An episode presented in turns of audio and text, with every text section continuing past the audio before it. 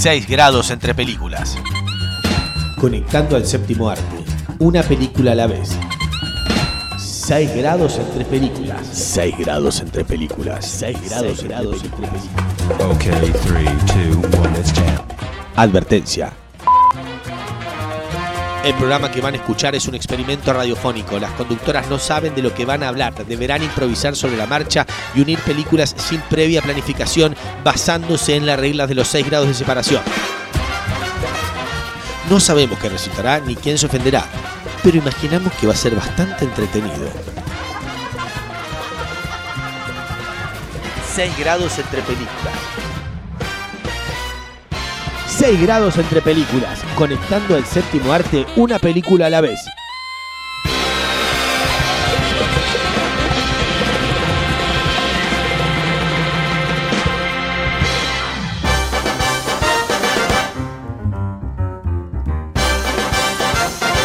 Yes, of course, me encanta.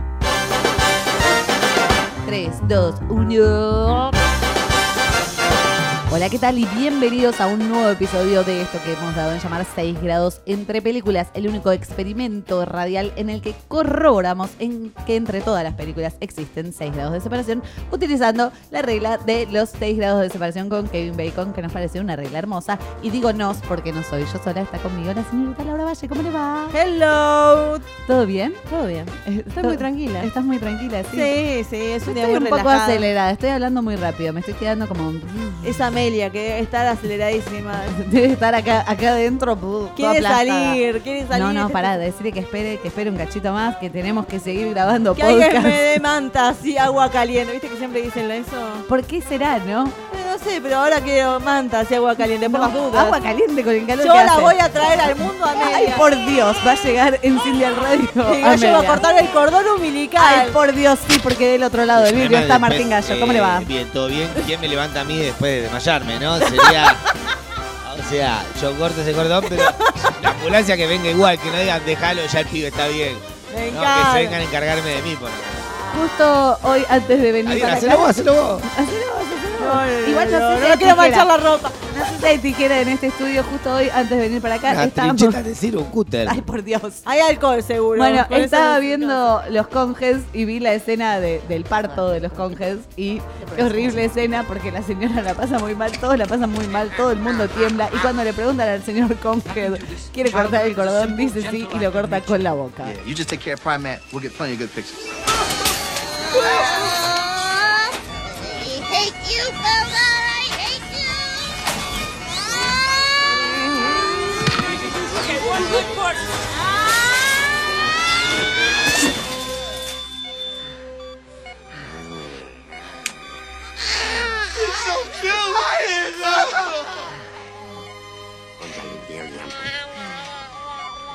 Would you like to cut the umbilical cord, Mr. Conehead?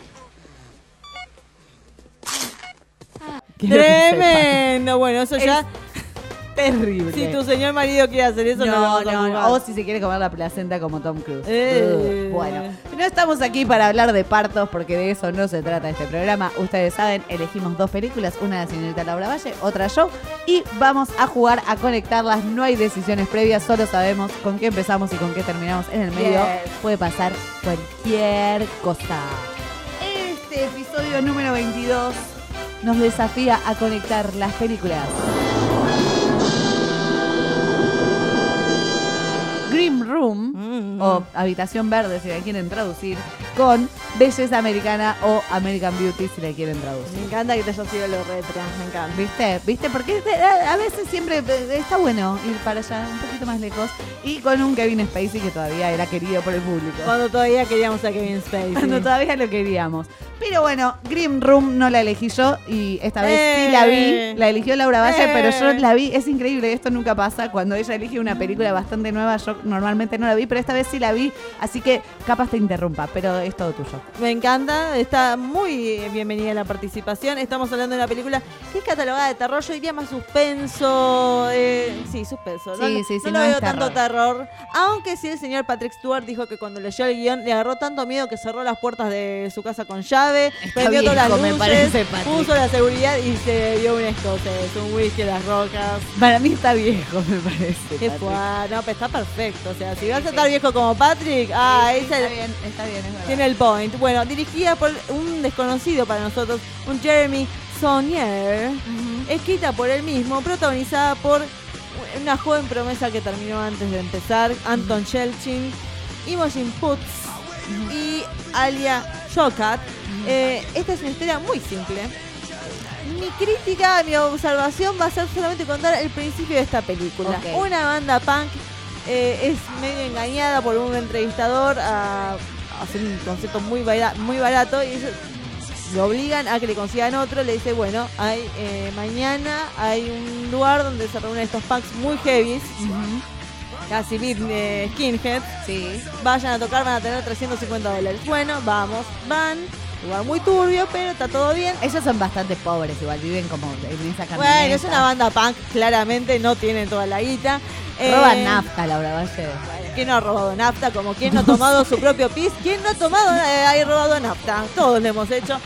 Eh, tocan y todo estaba muy bien hasta que sin querer alguien va a una habitación y que encuentran una chica con un cuchillo clavado en, En la la cabeza, en Lo la tiene sien. clavado en la sien. Un grupo de gente parada alrededor y la situación de todos adentro de la habitación, nadie se va de acá porque llaman a la policía y hay que arreglar este tema. Okay, I'm with the Eight Rights from Washington, D.C. You guys are hard to find. Why no social media presence? Music is shared live. It's time and aggression. You gotta be there. Sorry, guys. Gotta clear out. Follow me. And then it's over. Holy shit. I told you to follow. Hey, stop! No! No! No! No! No!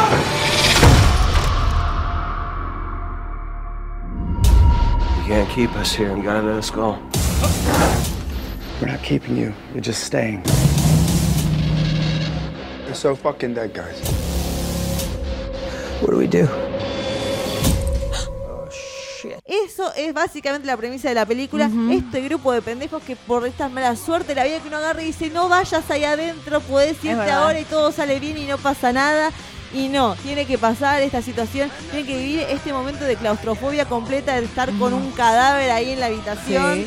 y un tipo que agarra el cuchillo con la cabeza y lo arrastra por la habitación. Es terrible. Todas esas muy fuertes, o sea, Son cosas que aparte no te esperás lo que pasa en esta película. Porque yo, nada, leí la, la sinopsis que decía la mitad de lo que vos acabas de decir. No decía nada la sinopsis porque aparte está, está en Netflix esta película. sí, pueden verla. La sinopsis es muy mala, no le presten atención, porque si lees la sinopsis decís, no voy a ver esta película, es una porquería.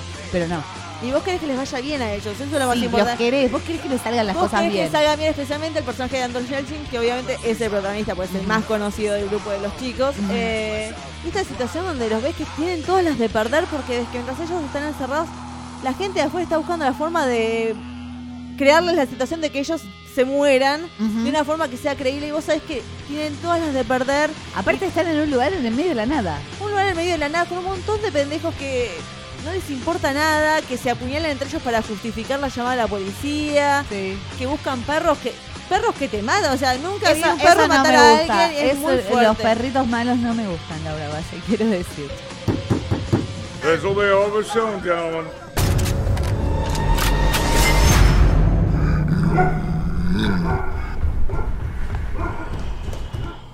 What are they doing?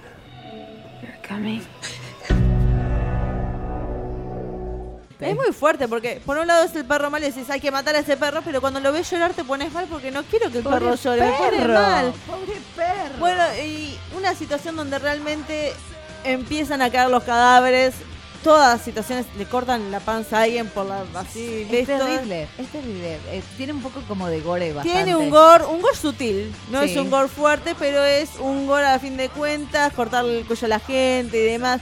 Y ver como un cadáver se cae mientras el perro lo está matando es una cosa Eh, que te queda sí, mal. sí, es más, lo vi con mi novio y siempre que yo la quiero ver de vuelta, porque a mí me gustó mucho. ¿La querés ver otra vez, en serio? Sí, ayer la vi de vuelta. Ah, y ah, me dicen, yo esta película no la puedo ver. No quiero verla más. Y Bueno. bueno, está bien, hay que respetarlo. Eh, tiene por momentos, graci- momentos graciosos, o sea, te reís del nervio. y- Pero eh, todo el tiempo te estás preguntando, estás buscando alternativas de cómo van a salir de esa. No, y más que nada te pones en esa situación, vos, decís, ¿y vos qué haces en ese momento? Porque los ves en un momento que empiezan a romper las paredes, como diciendo, "Oh, hay que buscar a Yo diría, yo haría eso. o en un momento cuando salen de la habitación, yo diría, yo jamás haría eso. Yo me quedo en la habitación hasta que vengan a buscarme. la habitación yo- me protege. La habitación es mi amiga, me voy a quedar en la habitación. Pero bueno, es como un juego de a ver qué harías vos en ese momento, porque es algo que, o sea, sí, es un poco extremo, pero es realista dentro de todo. Esto Sí, puede pasar. sí, Hay gente que es así de heavy que te vas a tocar una banda y si tenés los cordones de tal color, sos una mierda y te vamos a matar y no nos importa nada. Lo que no sabía era que Patrick, Patrick Stewart era tan malo y mafioso. Bueno, es que a él le gustó la idea de voy a ser un personaje jodido. No voy a Oh, ser más el profesor X ni, eh, ni el un tipo capitán que, de Star que es Trek. recalmado pero toma decisiones muy fuertes Sí. y no le importa la vida de estos pibes. Es verdad. Es- lo piensa muy metódicamente en cómo puede ser a su favor esta situación para que él no se vea implicado ni ninguno de su grupo de, de gente. Toda gente horrible. Pero bueno, es- esa es la película. Una película muy tensa pero muy disfrutable. Yo la Aparte es cortita la película, no, no. Y un- sí, pues son cinco pibes hasta que se mueren. Se, se termina rápido la película, disfrútenla, búsquenla en el gigante de la N. Y yo podría ir por Patrick Stewart, podría ir por gente encerrada en habitaciones y pensar en esa película de Judy Foster encerrada en la habitación, pero que nunca la vi porque me, me genera como un poco de claustrofobia.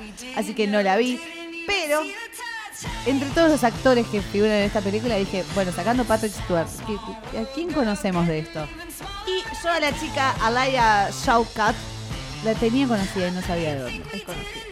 La tenía conocida y no sabía de dónde. Y buscando, buscando, veo que comparte elenco con la señorita Ellen Page en la película Whip It.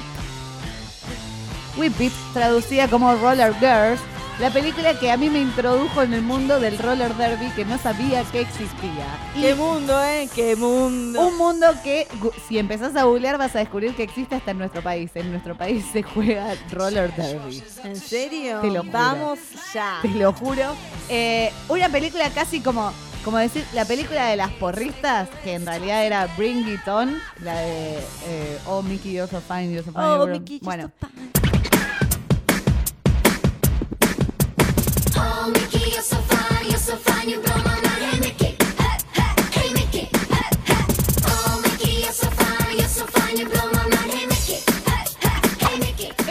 película de las patinadoras, si querés. Porque nadie sabe cómo se llama. Es una película que uno agarra en el cable.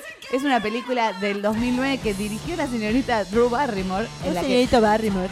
eh, en la que participa la señorita Barrymore, en la que también participa nuestra amiga Kristen Wiig, en la que también participa Juliette Lewis. Son un montón de minas conocidas que se calzan unos patines y juegan este roller derby que en realidad es una pista circular.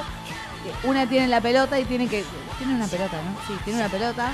Y tiene que llegar como a dar más vueltas, pero las otras te golpean. Es muy fuerte, yo no podría hacer eso. Te golpean feo. So, what are you like? Alternative now? Alternative to what?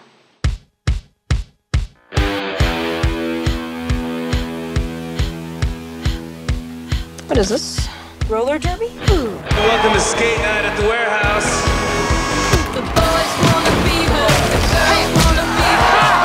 Clean up on aisle five. I just want to tell y'all that you're my new heroes. Well, put some skates on. Be your own hero. The last time I wore skates, they had Barbies on them. I wanna be her. Yes, I do. You could be our mascot. Get ready to meet your newest Girl Scout, Babe Ruthless! This is your SAT class? I am in love with this. Eh, la más mala es Juliette Lewis porque anda golpeando feo. Eh, Juliette Lewis. Lo la que vida sí, real es mala. para mí, en esta película, eh, Juliette se cree que tiene 10 años menos y Juliette acepta ya papeles de mamá de alguien. Juliette en la vida real también se cree que tiene como 20 años menos. Bueno, eh, Juliette ya pasó la etapa de California, ya estás como para ser de mamá de alguien. Acá Ellen Page, que siempre tiene cara de, de adolescente, hace justamente de adolescente. Una adolescente que su madre quiere que participe en concursos de belleza, deseo extraño para tu hija, y le pone los vestiditos, todo, pero ella descubre el mundo del roller derby, se lo confiesa a su mejor amiga, que es Alaya Shawkat, justamente es, la- es eh, la mejor amiga de Ellen Page en esta película. Y eh, nada, es como, se vuelve como muy rebelde porque es otro mundo y es el mundo de- de la gente más grande que ella, que ya se junta a chupar todo, y todo eso, y se golpean ahí en el roller derby. Y se ve que a los hombres les excita un poco que las mujeres eh, patinen y se golpeen. Eh, solo se calienta por Nada, cualquier una película para pasar el rato. No sabemos cómo a Drew Barrymore se le ocurrió hacer esta película, pero bueno, ahí la tienen. Es Whip It Roller Girls o como quieran llamar, o la película de las patinadoras. Ahí está. Muy bien. Bueno, yo me voy a agarrar porque es decir que fue la primera película de, de Drew Barrymore, una actriz que decidió tomar el pa- papel de directora. Sí. Hay otra actriz que también hizo lo mismo, pero una menos conocida. Estoy hablando de Sarah Pauli, una actriz canadiense, que eh, hizo su primera película fue Away from Her, que tuvo una nominación al Oscar a Mejor Actriz y creo que hasta guion tuvo. Y su segunda película, que también está en Netflix si la quieren ver, es Take This Waltz. Toma este eh, protagonizada por la señora Michelle Williams, el señor Seth Rogen en un papel más dramático. Ra- qué raro está. Y lo Sarah. Silverman Lo también. Estoy buscando a Seth Rogen en este papel, qué raro. Es una película muy canadiense porque la directora es canadiense, Seth Rogen es canadiense y está todo ocurre en Canadá en ambientes muy lindos. Esta historia muy simple donde Michelle Williams interpreta a una mujer feliz que va de vez en cuando a hoteles a hacer críticas a diferentes politos. Y cuando está volviendo a su hogar, en el avión conoce a un hombre muy atractivo con el cual tienen química y deciden compartir el taxi ah, para llegar a sus casas. Y que descubre que el pibe vive enfrente de la casa prácticamente. Y esto presenta una tentación constante en su vida, porque aunque es muy feliz con su marido, interpretado por Seth Rogen, que es muy tierno, él se dedica a cocinar pollo todos los días porque está preparando un libro de cocina que se dedica solamente a recetas de pollo. Y ella es feliz con él. Pero este deseo constante de este muchacho la aterra y este deseo que ya sentía que había perdido. Es una película que trata básicamente de eso, esta connotación de qué hago, me quedo con mi marido o me animo con este, este coqueteo constante. Hi. Hi. I think I'm sitting here. I'm sorry, no, I don't know you from somewhere else. Not that I know of. You look really familiar, though. Yeah.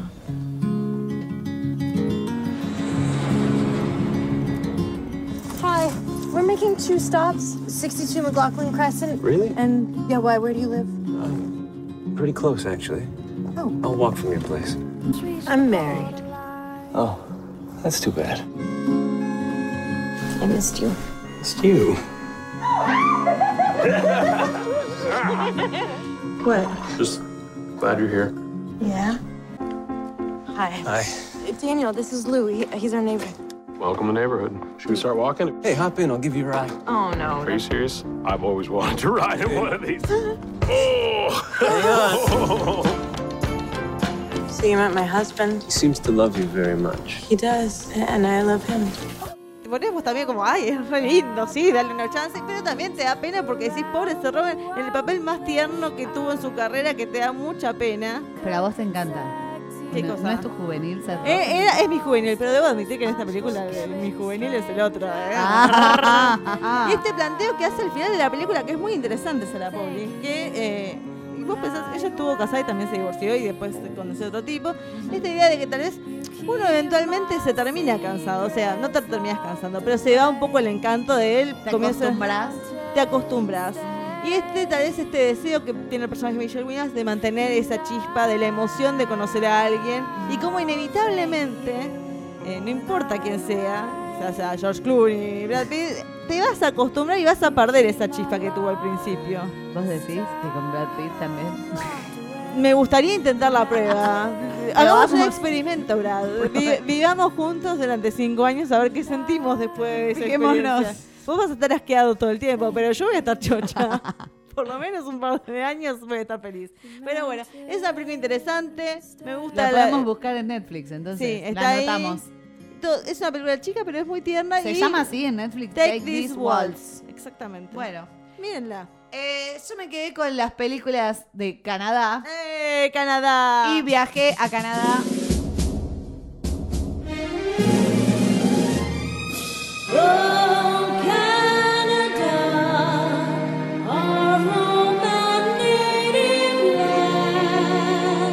A un director canadiense, el señor Denis Villeneuve. Oh, ah, es canadiense. Es canadiense Eh. él. Pero eh, me quedé con una película que es quizás la menos conocida de él, basada en un libro de un portugués, sea, en un libro de José Saramago que se No llama... vas a hablar de Arrival porque acá se arma la pelea. No, no, Ah. no, no podemos volver a hablar de Arrival con Martín Gallo acá. No, no, no, no. No, no, no, vamos a hablar de eso. ya te- No, tranquilo, tranquilo. Eh, voy a hablar de El hombre duplicado, que en realidad se llama Enemy, protagonizada por el señor Jake Gyllenhaal en, su, en un doble papel. Uh, ya sé cuál, eh, no la vi, pero sé cómo termina y es medio rara, ¿no? Cómo termina. La peli- a ver, yo, yo te explico cómo, cómo llega mi, mi conexión con el hombre duplicado o Enemy. Yo leí el libro de José Saramago, que está ubicado, que está ubicado en Portugal, o sea, el hombre que camina y protagonista vive en Portugal. Acá, obvio que Denis lo teletransporta y está en Canadá. Toda la película es en Canadá. Eh, la premisa es espectacular. El libro es muy bueno. Denis se tomó ciertas licencias y el final, yo no sé si estoy tan feliz con el final de la película. No importa. La película plantea que un profesor con una vida simple y sencilla un día prende la tele y ve a un hombre que es exactamente igual que él. Anthony Clare, 3650 Rathburn Road. Hello? Uh, good afternoon. Hey, Um, no, I'm calling to speak where to are you Dan. calling from? I'm, so, I'm sorry. I, th- I think there's been a Who is misunderstanding. this? Okay, I'm gonna. I'll call back later.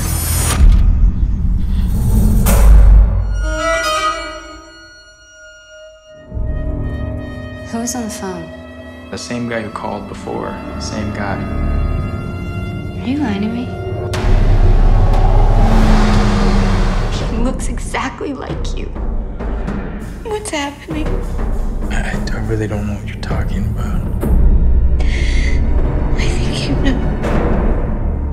Why'd you come looking for me? I needed to know. I have some questions for you. Who are you? What's wrong? You're crazy. I'm crazy! Tremendo. En- por, eso, Tremendo. por eso el hombre duplicado. Prende la tele y ve un hombre que es actor y que es exactamente igual que él. Y le va En mejor que a realidad, mí. El libro eh, estaba como ubicado en los 80, entonces hay ciertas situaciones que son más difíciles para el protagonista porque lo ve en un VHS, entonces tiene que descubrir, tiene que leer todos los títulos porque ni siquiera tiene un papel principal, es como un extra en una película y dice quién será. Bueno, es toda una búsqueda que acá no va a ocurrir porque no está en los 80s, está en la actualidad y es mucho más fácil dar con ese personaje. Pero el tema es que lo empieza a perseguir esa idea de vi un tipo que es exactamente igual que yo, es igual. Y tiene otra vida y yo tengo una vida bastante de mierda, entonces toda mi vida va a girar en torno a descubrir ese chabón. Y dice, bueno, yo me voy a encontrar con él y ahí empieza. Se encuentran y empieza como el conflicto de toda esta película. Y decís cómo vamos a cerrar esta historia porque es muy ridícula. Bueno, Denis. ¿Cómo vamos a cerrar esta historia? Bueno, no te voy a spoilear el final. Miren Enemy o El hombre duplicado, esta película que sucede en Canadá, dirigida por el señor Denis Villeneuve, que dirigió Arrival. Así que. Bien, nos su queda- mejor película al día de la fecha es Arrival. Nos queda un grado más para tratar de llegar a Belleza Americana, Laura Valle, y es todo suyo. Ok, es todo mío. Estamos hablando de- del hombre duplicado, clonado. Y lo único que pienso es en Michael Keaton y la película que hizo con Andy McDowell.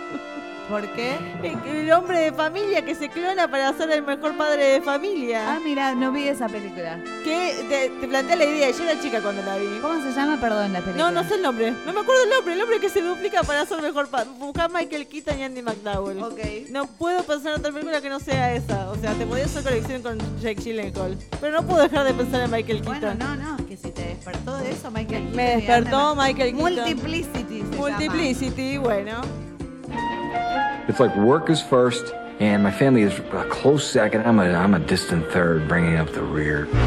By a miracle of modern science, I just need a little time for myself. Doug Kinney is about to get the one thing he needs more of. Doug? Your clone. Himself. So, uh, what, uh, what do I feed it? Now, Between the two of us, we're gonna get a lot of stuff done. We're gonna kick some ass. We're We're gonna be awesome. There are two Dougs to go around. I'll get the dishes, now drive the kids to school. Thanks. Two Dougs to share the load. When'd you have time to do all this? I suggest we all do them every morning. Find out what he had for breakfast. But it's still not enough Dougs I hate to ask you, honey, but could you pick up the kids? to get the job done. Two. Liking to meet three. Hi, how are you? Este hombre. Ah, sí, que hay muchos Michael Keaton. Hay muchos Michael Keaton, cada uno con una personalidad diferente. Hay un Michael Keaton alegre, un Michael Keaton bobo, un Michael Keaton enojado. ¿Por qué viste esta película, Laura? Porque era una nena y la pasaban en Telefe o en Canal 13. En alguna de las dos era que y te creías la idea de que la clonación era algo muy simple y que cuando clonabas a alguien directamente tenía la misma edad que vos y era exactamente, o sea, Era la época en que salió la oveja Dolly y el- toda la idea de clonación. Exactamente y locura. esta comedia sobre un padre de familia que para hacer todas las cosas es necesario una clonación para pasar tiempo con su mujer, con sus hijos, hacer las tareas del hogar y demás. A mí me preocupa quién la dirige. Yo quiero que vean. ¿Quién la dirige? Treme, pobre. Harold Ramis, el hombre que dirigió El Día de la Marmota, por algún momento llegó a eso. Pero ¿Por bueno, qué? ¿Qué pasó? Cosas, Ramis? ¿qué pasa? Y después murió. Como, ¿Por qué hice esto? Pero me llamó la atención porque era una época donde Michael Keaton parecía que estaba destinado a hacer películas pedorras Sí. forever.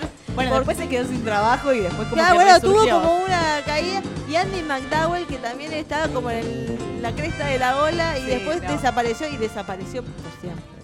McDowell. Ahora, ahora que estoy pensando, Harold Ramis tiene algo con Andy McDowell. ¿eh? Porque habían hecho el día de la mamá. Bueno, Ah, tiene- ah, ah, no sé, no sé. ¿Será no como sé. Tim Burton y Eva Green?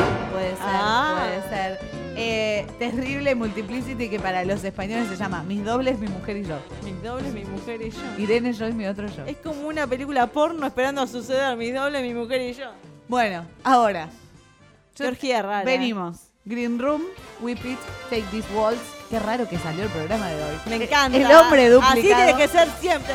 El hombre duplicado y Multiplicity. Y ahora, déjenme mi momento para buscar la conexión entre Multiplicity y belleza americana. A ver. Ah, Callate, Tim Burton lo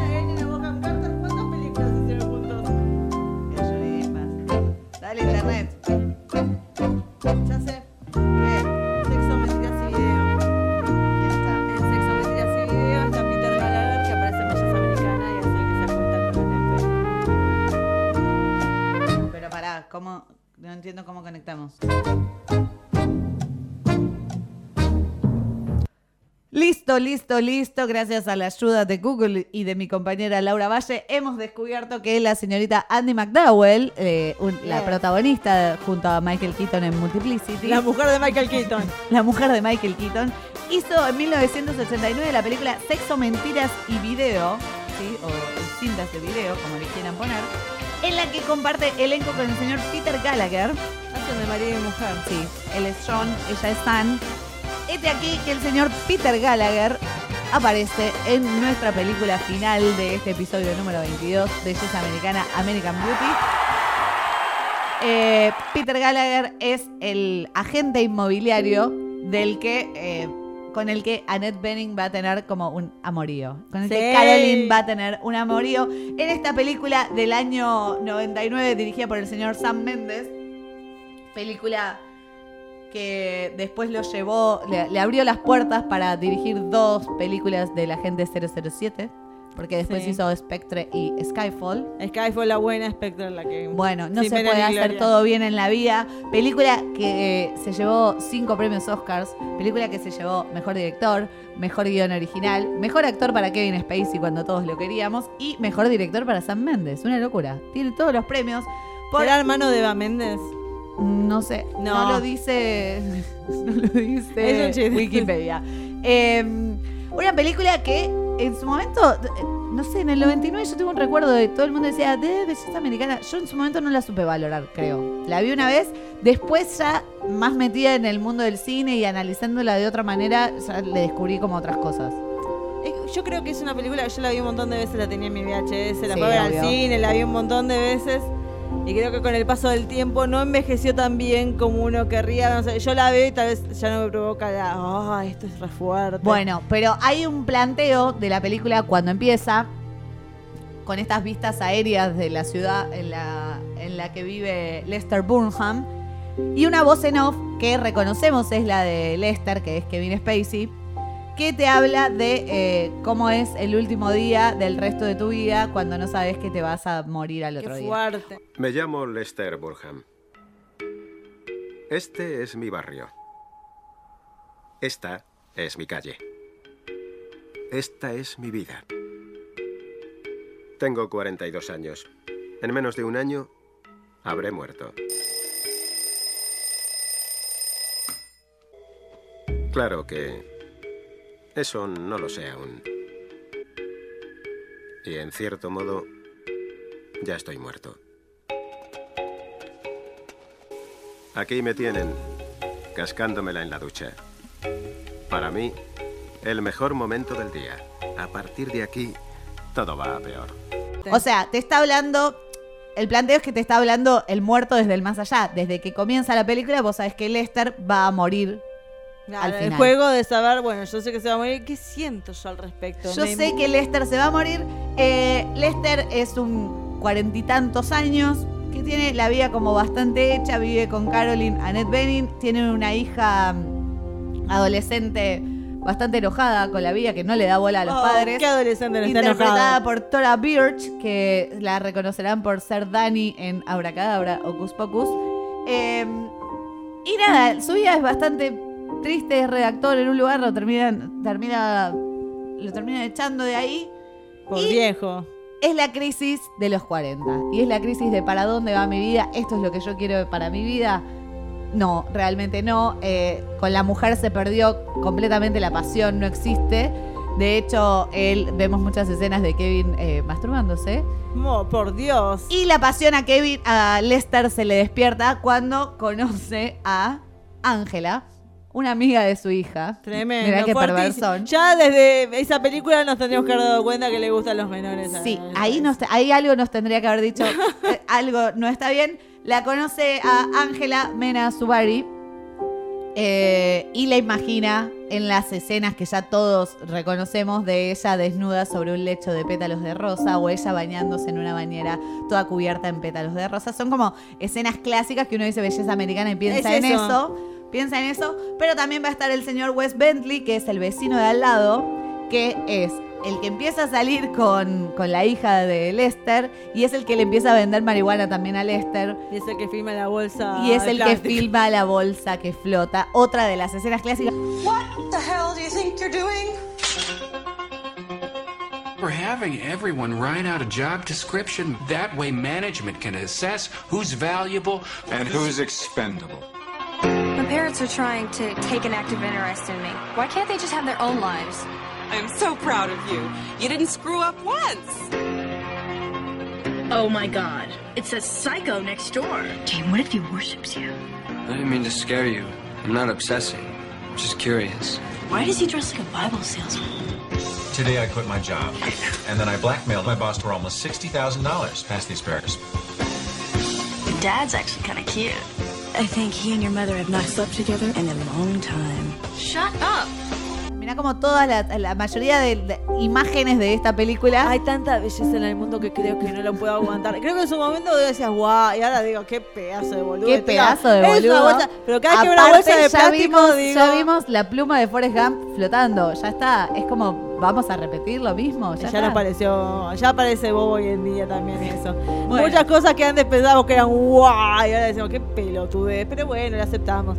Es una película que es cierto, capaz no envejeció de lo mejor posible, pero es una película que todos deberían ver una vez en su vida. Pero, claro, cuando estudias cine, lo que te dice el profesor de cine es, te plantea una idea revolucionaria como, ay, hay que romper con la norma de la familia, de la estabilidad, como Sí. que... Pero a fin de cuentas, el que termina muriendo es el tipo que quería hacer las cosas diferentes. verdad, es verdad. Y lo mata el tipo que es recto y no quiere aceptar su si homosexualidad. vos eh, empezás a investigar, hay muchos análisis de esta película desde lados psicológicos también analizan a los personajes como estereotipos de, de, bueno, Caroline la, perfeccion, la perfeccionista, el otro, el, el que el vecino, el que no quiere aceptar su homosexualidad y la esconde con ciertas cosas, él, el que está viviendo una crisis de mediana edad. Bueno, ana- la analizan desde muchos lados.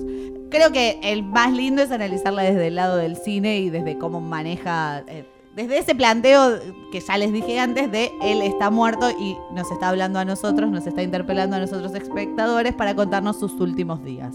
Y lo último que quiero aportar es la- el título en sí. Es un juego de palabras, porque American Beauty se le dice a las flores de plástico Ajá. en Estados Unidos. Mira vos, eso y no esta sabía. idea de, bueno, jugar con la idea de las rosas estas y también la idea de la perfección que es falsa, porque Es es, una flor, sí, eh, parece muy linda, pero en realidad es de plástico, como la vida de Lester.